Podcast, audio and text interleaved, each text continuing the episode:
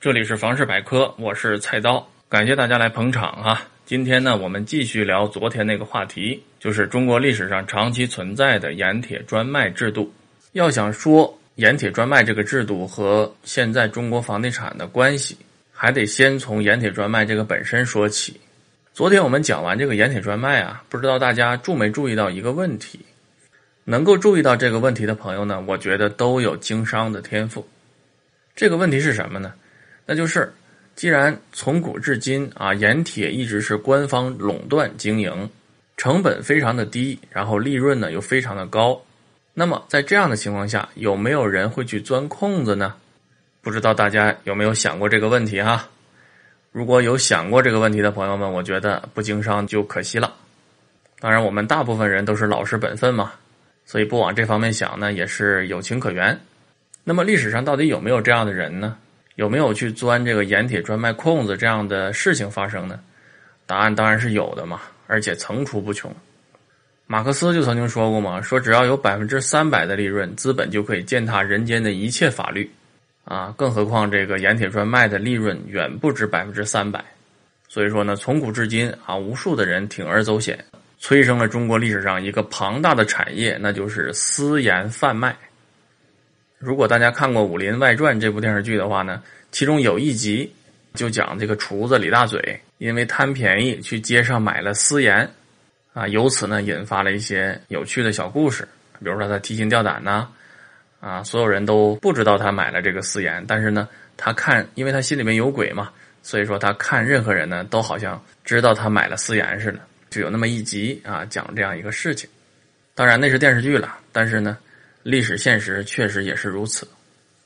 再讲一个中国历史上比较著名的私盐贩子，谁呢？就是《隋唐演义》。我们看的话，这个小说开头一个非常重要的人物就是程咬金。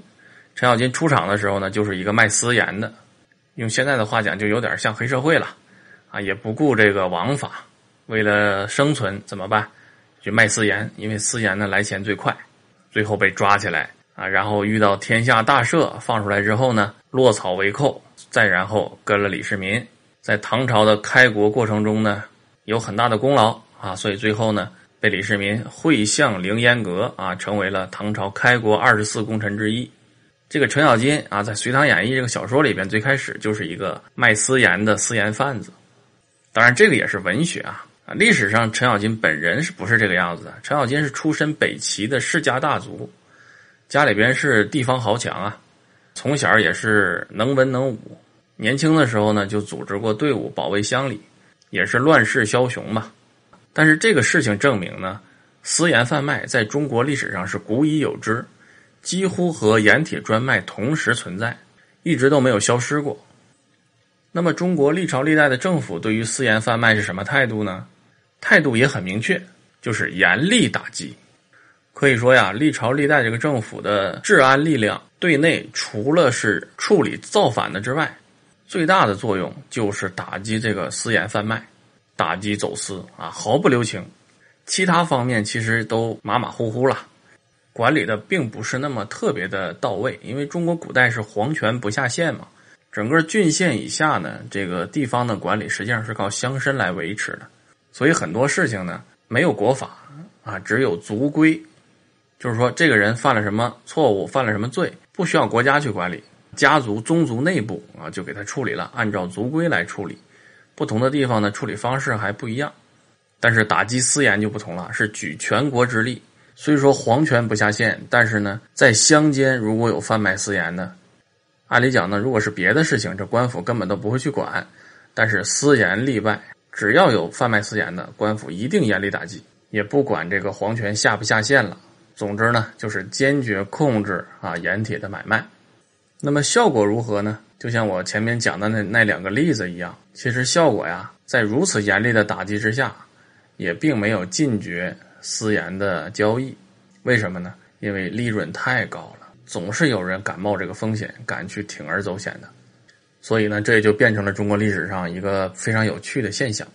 一方面呢是中央集权，盐铁专卖；另一方面呢。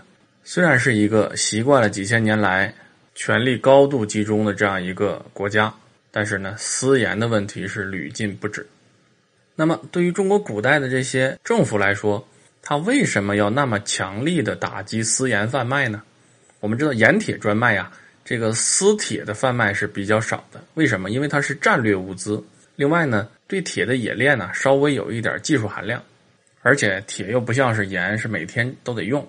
所以呢，私铁的问题呢，相对要轻得多。主要是私盐。那么，为什么要如此严厉的打击私盐贩卖呢？是古代的政府没有事情做吗？偏偏要在这个事情上较真儿？其实不是这样的。要说原因的话呢，也非常简单，那就是盐铁专卖是中国古代时期中央政府重要的财政来源，是涉及到钱的问题啊。所以说，对私盐的打击才不遗余力。好，把这个事情说清楚了，那我们回过头来看现实啊，历史和现实对照嘛，那就是虽然没有这种官方专卖的制度。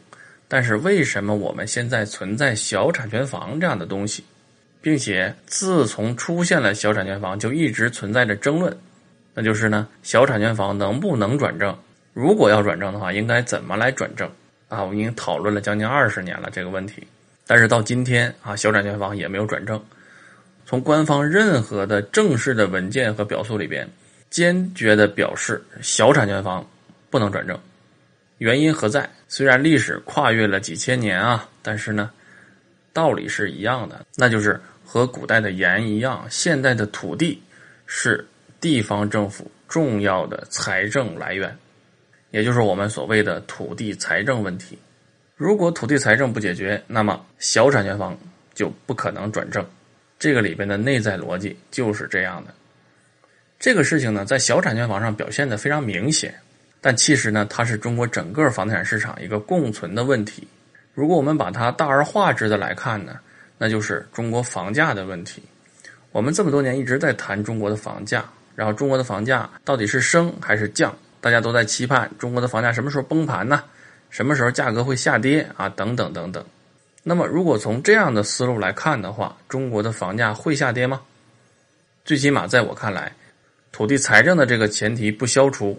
中国房价下跌的可能性就不是很大。这个问题是从两个方面来考虑。第一个方面呢，就是我们刚才说的，土地呢是财政收入的一个重要的来源，因此要维持这个财政收入的来源呢，维持房价是一个基本的条件。另外还有一点是非常重要的，那就是从经济逻辑来考虑这个问题。我们说一个商品价格为什么高？归根到底只有两个原因：短期看供求关系，长期一定是看成本。房子主要的成本是什么呢？主要的成本就是土地价格，这个在一二线城市表现的更加的明显。那么，在土地财政问题不解决的情况下，地价有很大的下降空间吗？我个人的认为呢，并不是很乐观。那么，在土地的成本是一个刚性的情况下，房价就算降，又能降到哪里去呢？这就是今天我最想跟大家分享的问题，所以呢，让我们从历史照进现实，穿过现实的层层迷雾，看清问题真实的逻辑。好，以上就是本期内容。还是那几句老话，欢迎您在节目下方留言评论，留下您的问题，我都会尽可能的在节目中呢进行回答。让我们共同来完善我们的房事百科。如果您觉得打字呢实在是太麻烦，那就请您给我的节目点一个赞。